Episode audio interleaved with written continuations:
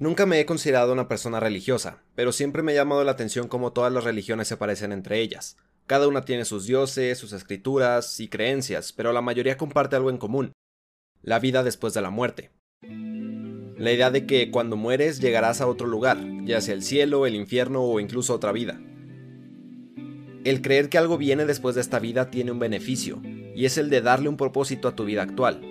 Si después de esta vida iremos a otro lugar, tiene sentido que hagamos cosas en esta vida para que valga la pena eventualmente trascender, o para tener un lugar en el paraíso, o simplemente para no tener cargos de conciencia en nuestra siguiente vida. Es como esforzarte en tu trabajo para que te den un mejor puesto. Esto es algo que el autor Ernest Becker menciona en su libro, La negación de la muerte, el cómo las personas utilizan la religión para darle un significado a sus vidas y creer que aunque mueran, podrán trascender. Considero que la parte de la población que encuentra el significado de la vida a través de la religión es afortunada, porque mucha gente no logra hacerlo, y eso hace que el paso de los días sea difícil porque no tienen una razón de estar aquí. Entonces, ¿qué ocurre con los que no tenemos una relación tan estrecha con la religión? Con los que no creemos en la vida después de la muerte o con los que creemos que la vida no es más que un suceso natural sin razón ni significado superior. ¿Cómo podemos nosotros entonces encontrar un propósito en nuestra vida?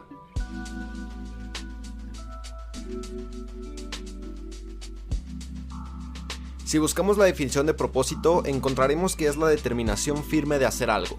Y considero que la palabra clave aquí es determinación. La determinación es aquello que debemos utilizar cuando algo va en nuestra contra. Si estás determinado, procurarás luchar contra cualquier obstáculo y seguir adelante. Y creo que la llave para encontrar tu propósito se encuentra en esta mencionada determinación.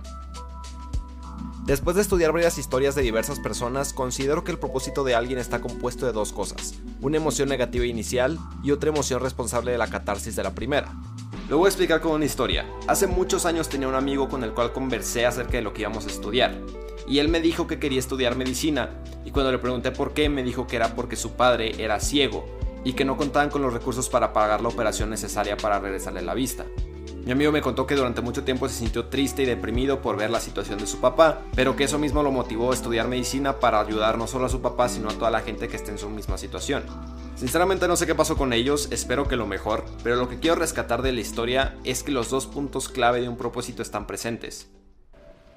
La emoción negativa inicial que es la tristeza por ver a un ser querido sufrir o con pocas posibilidades de hacer diversas cosas, y la catarsis que es el rechazo al sistema médico actual, el cual es poco accesible para operaciones de ese estilo. Este rechazo genera una clase de enojo, de odio o de resistencia que eventualmente se convierten en ganas de cambio, en ganas de querer hacer algo. Esta emoción es la chispa que enciende la llama interna de lo que llamamos propósito, el cual puede tener un alcance que va desde lo personal, como ocurre con el chico de la historia, y hasta global, o sea que tu propósito tenga como objetivo al mundo entero. Incluso entendiendo cómo funciona un propósito, no todos tienen uno. No todos tienen algo que los haga sentir con la necesidad de moverse para lograr un objetivo. Se sienten estancados y sin ningún lugar a donde ir, sin saber qué hacer. Carl Jung, el padre de la psicología analítica, decía que todos tenemos una voz interna que nos dice qué deberíamos hacer y a dónde deberíamos movernos, pero que nosotros mismos solemos hacer tanto ruido que no nos dejamos escucharla y por ende nos estancamos. En pocas palabras, tu propósito existe, pero no te estás dando permiso de verlo.